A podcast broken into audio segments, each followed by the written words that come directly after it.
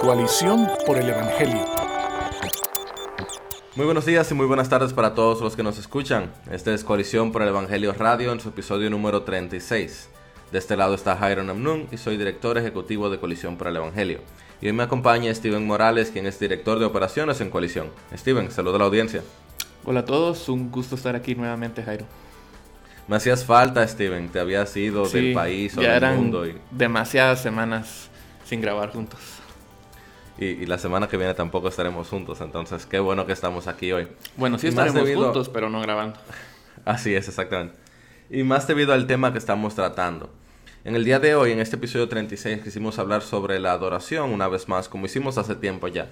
Mm. Pero de manera particular quisimos hablar acerca del líder de adoración, sobre esa persona, le llamen pastor, líder de alabanzas o lo que sea, que se encarga de domingo tras domingo, miércoles o jueves, dirigir a la iglesia o tratar de llevar a la iglesia, por decirlo de alguna manera, o de proveer a la iglesia de un tiempo de adoración a través de la música. Y como vamos a hablar al final, el verdadero líder de adoración es Cristo Jesús. Pero debemos decir que ya que casi toda iglesia inicia su tiempo de servicio con un tiempo de música, quien dirige este tiempo debe ser alguien que conozca a su Señor, que conozca la palabra y que conozca lo que está haciendo. Y por eso en el día de hoy quisimos invitar a alguien que entendemos que cumple con todos esos requisitos y es Mauricio Velarde. Mauricio, háblanos un poquito de quién eres, de dónde ministras y quizás más importante, cómo conociste al Señor, así brevemente. Sí, gracias, es un gozo estar con ustedes. Gracias por la invitación nuevamente y espero que esta, este tiempo sea de bendición para todos aquellos que están sirviendo en el equipo de alabanza o están liderando la, la alabanza o quizás están encargados de de ver cómo eh, funciona la alabanza en la iglesia. Así que, eh, bueno, mi nombre es Mauricio Velarde, yo soy de Bolivia. Este, por la gracia del Señor he podido participar en algunas grabaciones con Sovereign Grace Music, algunos con la, con la IBI, este, también algunos yo he hecho por mi cuenta, pero hace ya como de 9 a 10 años que soy líder de alabanza, este, empecé en, una iglesia de gracia soberana de Gatesburg, Maryland, con el pastor José Lo Mercado. Este, después de eso nos mudamos para acá, para la Florida, donde vivo ahora. Eh, y por la gracia del Señor estoy ahora en una iglesia de habla hispana, que hay muy pocas de sana doctrina aquí en el área de, Orlando. Este, y se llama Crosspoint Español, donde estoy ahora sirviendo con el pastor Miguel Medina como líder de alabanza. Eh, pero antes de eso, para llegar aquí el Señor me tuvo que haber salvado, ¿no? O sea que eh, un tiempo atrás, ya, bueno, como 10, 11, un poco más de tiempo atrás, este, eh, yo llegué a Covenant Life Church, la iglesia donde estaba Joshua Harris y, estaba CJ Mahaney también. y fue ahí que el Señor como que abrió mis ojos para, para yo, con las prédicas de estos hombres, el Señor utilizó este tiempo que yo estuve ahí, donde yo no creía nada. Yo iba por la música y porque una amistad me llevaba. Yo no iba por, por nada que yo quería hacer. Yo, yo ni, ni creía en lo que ellos decían, pero la música me gustaba. Algo había en la música que me llamaba la atención y yo fui un domingo donde Bob Coughlin y le dije, mire, yo soy Mauricio, yo soy músico, eh, soy bueno, tú sabes, bien, orgulloso, yo soy buen músico, eh, me gustaría servir con ustedes, como que yo ofreciendo mis talentos y dones toda tu gloria, toda mi gloria. y tu poder. Exacto. Y en una de esas él me dice, mira, qué, qué, qué bueno que eres músico, qué bueno que, que, que, tienes ese deseo de servir. ¿Ya eres miembro de la iglesia? Me dice, yo le digo, no.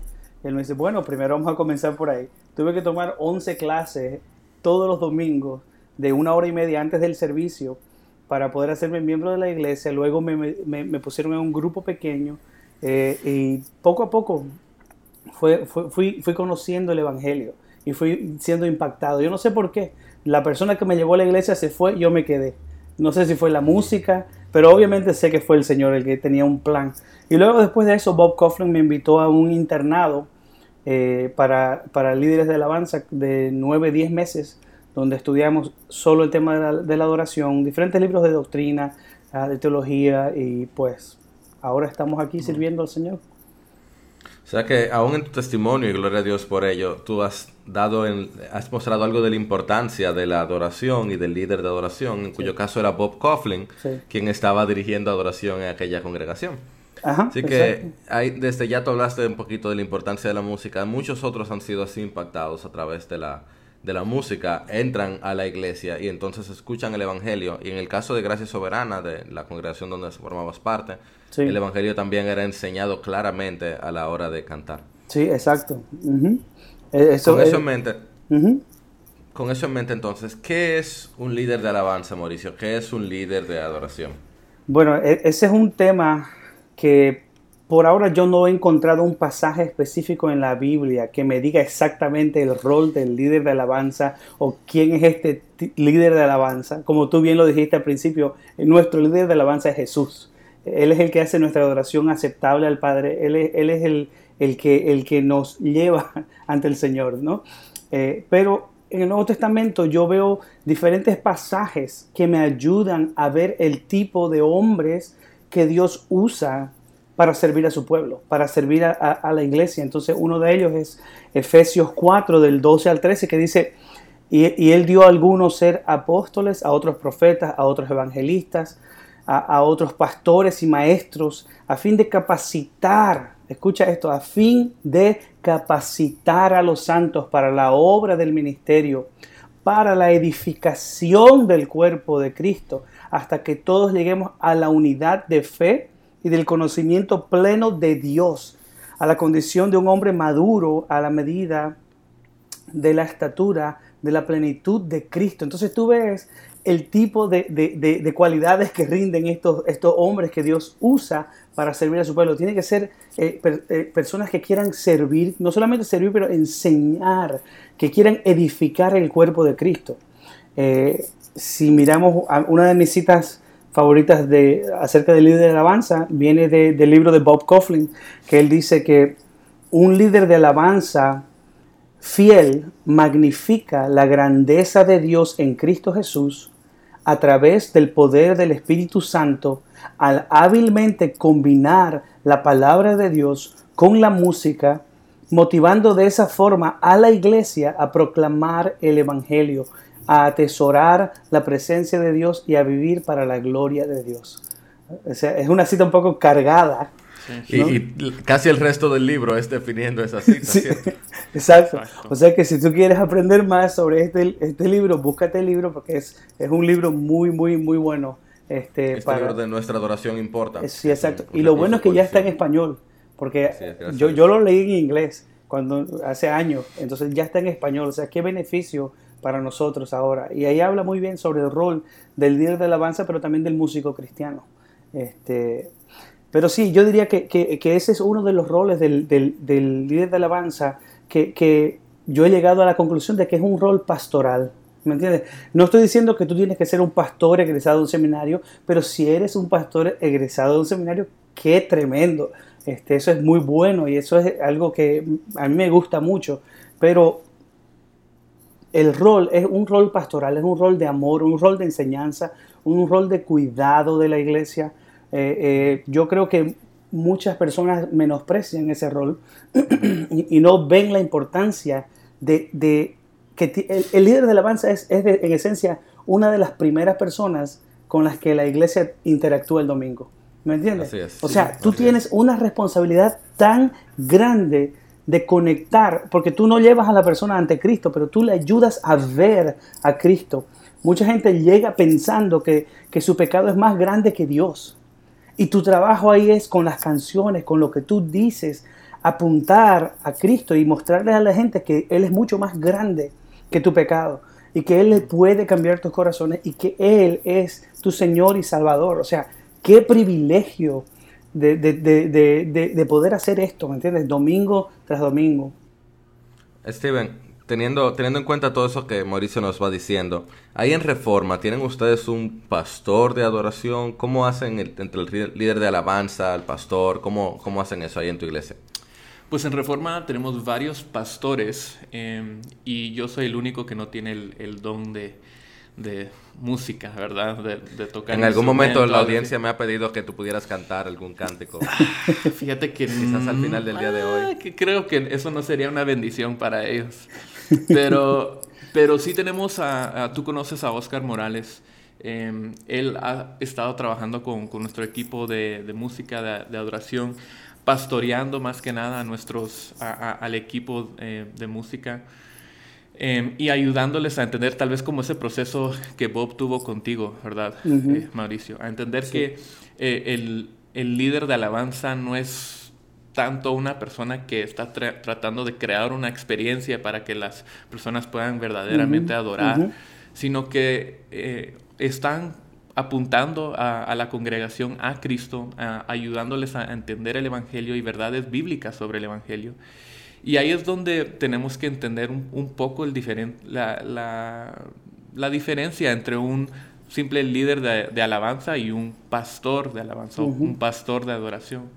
Em, creo que muchas veces en, bueno, en nuestros contextos vemos personas que quieren llegar a la iglesia y el primer domingo, eh, tal vez como tu experiencia, ¿verdad? O después de unos solos domingos, quieren ya estar en el escenario, quieren estar eh, eh, tocando su instrumento, cantando, lo que sea, em, pero tal vez no tienen ese compromiso con la, con la iglesia de verdaderamente pastorearlos por un buen tiempo. Y lo que pasa entonces son o bandas o líderes que pasan y solo cada domingo están en una diferente iglesia, ¿verdad?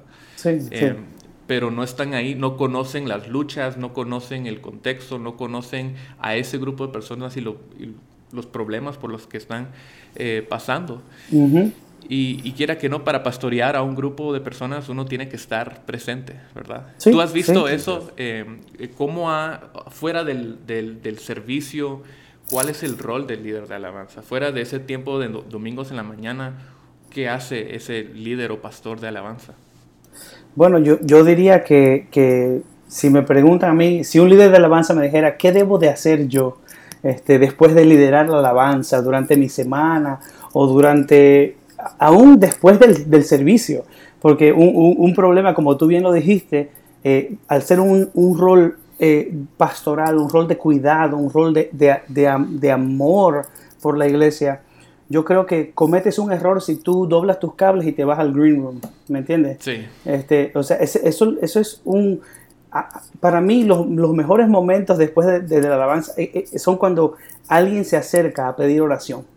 ¿Me entiendes? Y tú estás disponible. O sea, es, tú, te, tú no, no, no, te, no tocas y te desapareces, sino tocas ah. y estás velando quién estaba. Por ejemplo, cuando yo estoy dirigiendo la alabanza, yo miro a la iglesia. Yo no estoy enfocado en mi, en mi letra todo el tiempo ahí con mis acordes. para eso yo ensayo, para no tener que estar ahí en el papel. ¿Me entiendes? Yo miro y puedo ver cómo las personas están respondiendo. Puedo ver caras tristes, puedo ver caras que, eh, contentas. Y esas son las personas que yo trato de buscar después del servicio. Me acerco y le digo, mira, ¿cómo estás? Porque muchas veces eso es lo único que ellos lo único que tienes que hacer. ¿Cómo estás? Y ellos te van a decir, mira, eh, la alabanza fue un tiempo donde pues eh, fui retado por esto. Entonces tú ahí tienes una oportunidad más allá de tocar tu guitarra o tu piano, de poder servir a esta persona, tocar su, corazón y mostrarle el Evangelio, mostrarle el amor del Señor. O sea, yo diría, eso es algo importante. Yo digo, no es obligatorio. No quiero decirle, si tú no lo haces, eres un pecador. Y está, pero, ¿me entiendes? Es algo que, que para mí es importante porque yo lo vi en práctica. quizás, quizás no todo domingo es factible. Quizás hay domingos donde tienen que preparar algo para la tarde o entre los dos servicios o tres servicios hay que acelerar algo. Sí. Eh, pero ciertamente el rol del líder de adoración, y fíjense que hemos hablado muy poco de música, tiene menos que ver con la música y más que ver con la adoración. Por tanto, tiene más que ver con la palabra, con la oración, con la enseñanza y con el carácter. Sí. Y creo que vamos a hacer es que en el próximo tiempo de, luego de, vamos a hacer una pequeña pausa y en el próximo tiempo hablemos un poquito acerca del carácter del líder de adoración y cuáles serían algunos peligros que tenemos que sobrepasar aquellos que estén dirigiendo la adoración. Quédense con nosotros. El aborto es criminal, inhumano y por si todo eso fuera poco, anticonstitucional. Despenalizarlo es promover la barbarie y la anarquía. Pastor Sugel Michelén. Radio Eternidad, a favor de la vida.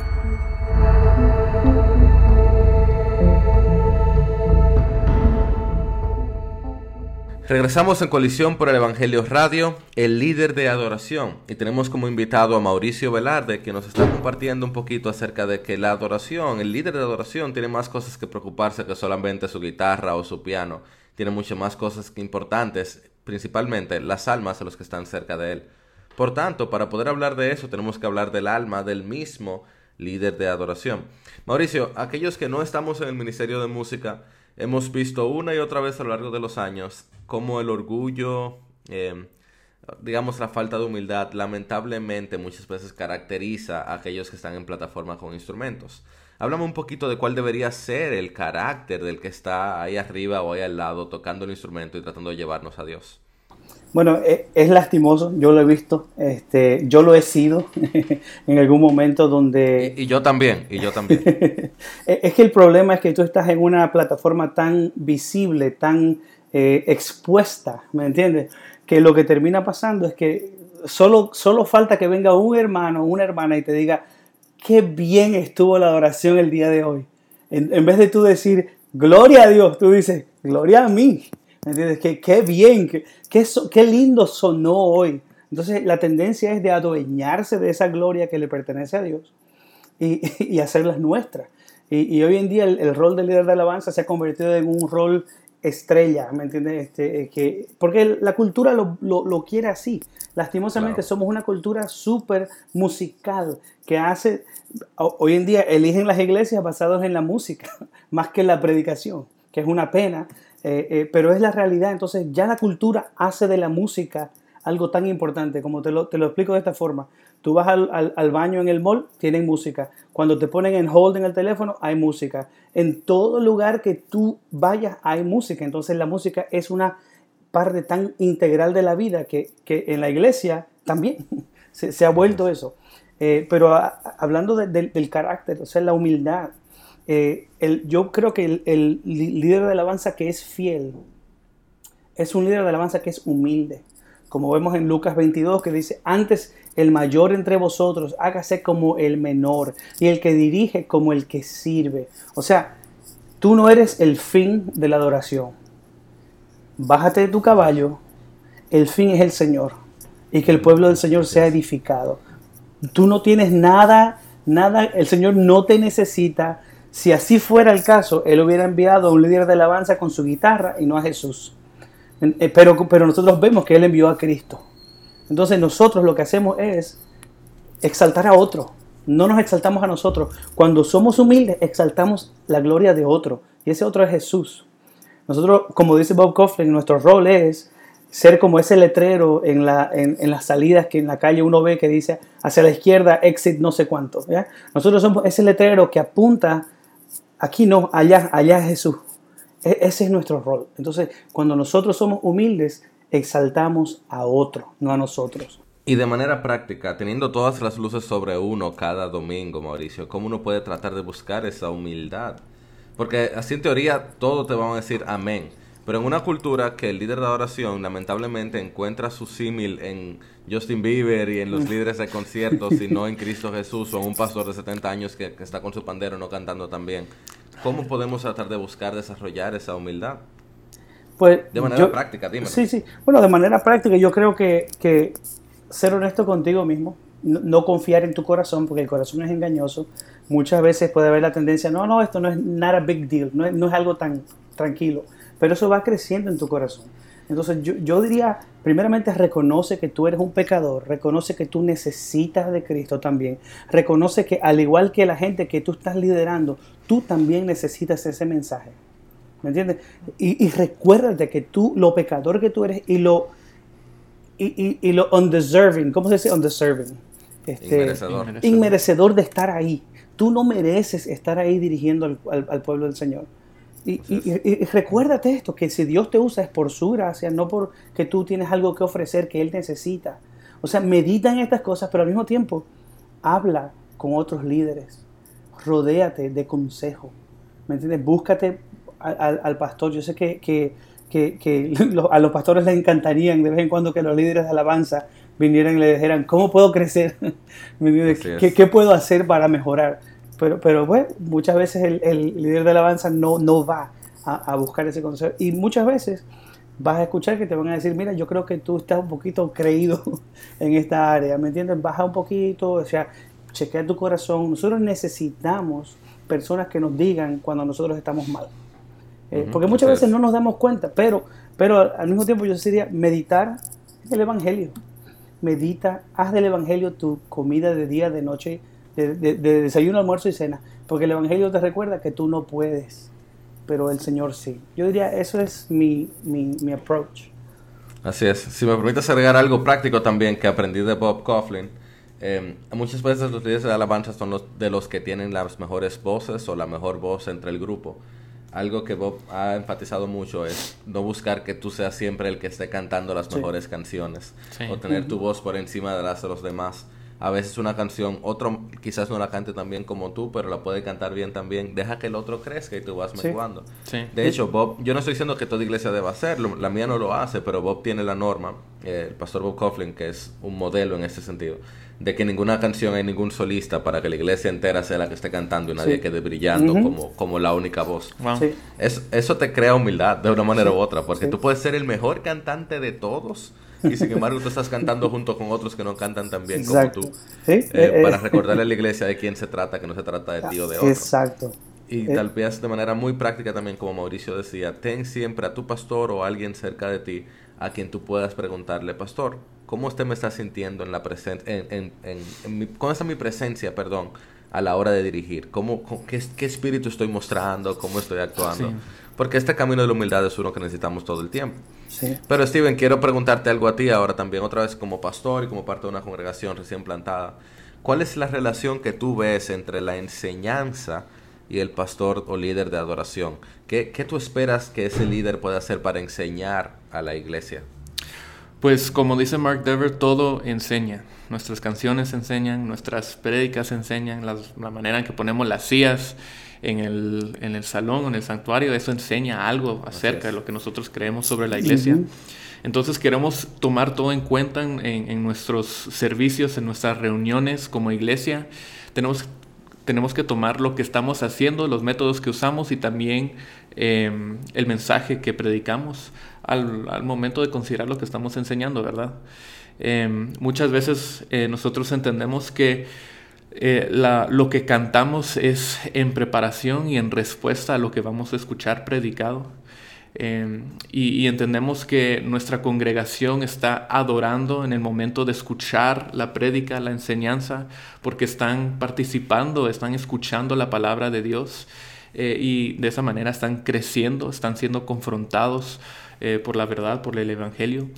Em, y la adoración, el cantar, es, es, una manera de tal vez expresar con tu corazón lo que acabas de escuchar eh, y, estás procesando en tu mente, ¿verdad? Em, pero sí, eh, es, eh, todo es adoración y todo es enseñanza. Entonces, em, nosotros usamos los, los cantos como una manera, más que nada, para expresar cómo nos sentimos y cómo la Biblia dice que, que debiésemos sentirnos al momento de escuchar eh, alguna verdad, ¿verdad? Entonces, si estamos escuchando algo sobre em, eh, Cristo, que, somos salvos solamente por Cristo, entonces queremos cantar eso después, queremos afirmar esa verdad eh, y queremos confesar que, esa es nuestra única esperanza. Em, pero muchas veces va así, es, es afirmar una verdad y, responder a esa verdad en, en, canto. Amén, sí.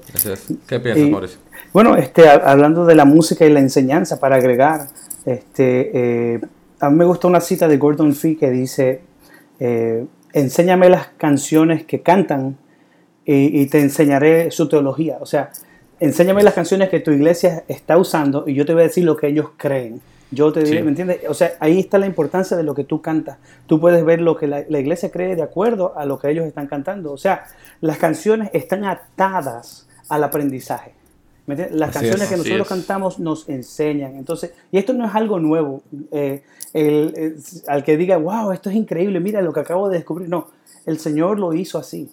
Él planificó que la música no solamente nos sirva para responder con nuestros corazones, con nuestras emociones, pero nos ayuda a responder con nuestro intelecto, porque eh, en Deuteronomio 31, cuando nosotros miramos que Dios le dice a, Moisés, antes de que entren a la tierra prometida, Él le dice, Moisés, agarra una, escríbete esta canción, enséñasela al pueblo, porque cuando ellos entren a la tierra donde emana leche, donde les va a ir bien, donde van a prosperar, donde van a sufrir, ellos van a, va, va- va- van a, va a haber una tendencia a tornarse hacia otras corrientes, hacia otros dioses. Pero Sí. este cántico le dice, me hará por testigo, o sea, y no lo olvidarán los labios de sus descendientes. O sea, el Señor te está diciendo que la música te ayuda a retener información. Entonces, Así es. lo que tenemos que preguntarnos es qué información es la que el Señor quiere que nosotros retengamos. Y cuando nosotros miramos un pasaje como Colosenses 3:16, vemos que Él dice que lo que quiere que retengamos es la palabra de Cristo, que dice que la palabra de Cristo habita en abundancia, salmos, himnos y cánticos espirituales. O sea, que la palabra de Cristo habite en abundancia. O sea, la palabra de Cristo, mi hermano, es el Evangelio. O sea, el Señor, si tú miras esos dos pasajes de- del Antiguo Testamento mira, y el Nuevo, estás mirando y dice, agárrate estas dos cosas, estas dos verdades. La música enseña y lo que quiere Dios que aprendamos es el Evangelio. Mm. El Evangelio. Cuando cantamos el Evangelio, aprendemos el Evangelio. Para darte un ejemplo cortito, en Estados Unidos, ¿cómo le enseñan las el abecedario a los, a los- a los niños en la escuela? A, B, C, D, E, F, G. Sí, aprendiste. Y yo, Pero- me, yo me sé el abecedario griego y el abecedario hebreo con canciones. Si no, no hubiera podido Sí. aprendérmelo. Y todavía al sol de hoy tú me preguntas una letra y yo tengo que cantarlo hasta llegar ahí. Exacto, pero, pero, pero tú ves, o sea, e- ellos usan esto hábilmente, la melodía es repetitiva, este, es catchy, es, es- es, este, pegajosa y, y se te queda. Así te pasa cuando escuchas una canción en la radio, aunque no te guste. Muchas veces se te pega porque es- son pegajosas. Entonces, Dios creó esto de tal forma que nos, es una bendición para nosotros, es una herramienta. Entonces, yo miro la música, el tiempo de alabanza, como una herramienta para pastorear, para enseñar, para que la gente aprenda el Evangelio. Eh, O sea, que, eh, qué herramienta tan, tan linda que el Señor nos ha dado. Y eso nos habla de la importancia de elegir buenas canciones y buscar buenas canciones. Lamentablemente no nos queda tanto tiempo de programa como para poder entrar a los desafíos del líder de oración, así que Mauricio vas a volver en otro momento. Amén. Pero sí vale que tratemos una- unas últimas cosas. La primera que quería recordar es que, no sé si la audiencia conoce, que los dos libros más citados de todo el Antiguo Testamento o el Nuevo Testamento son un sermón y un himnario. Es Deuteronomio y los Salmos. Una y otra vez los salmos el Señor Jesús y los apóstoles lo utilizan y lo utilizan y lo utilizan porque comunican grandes verdades.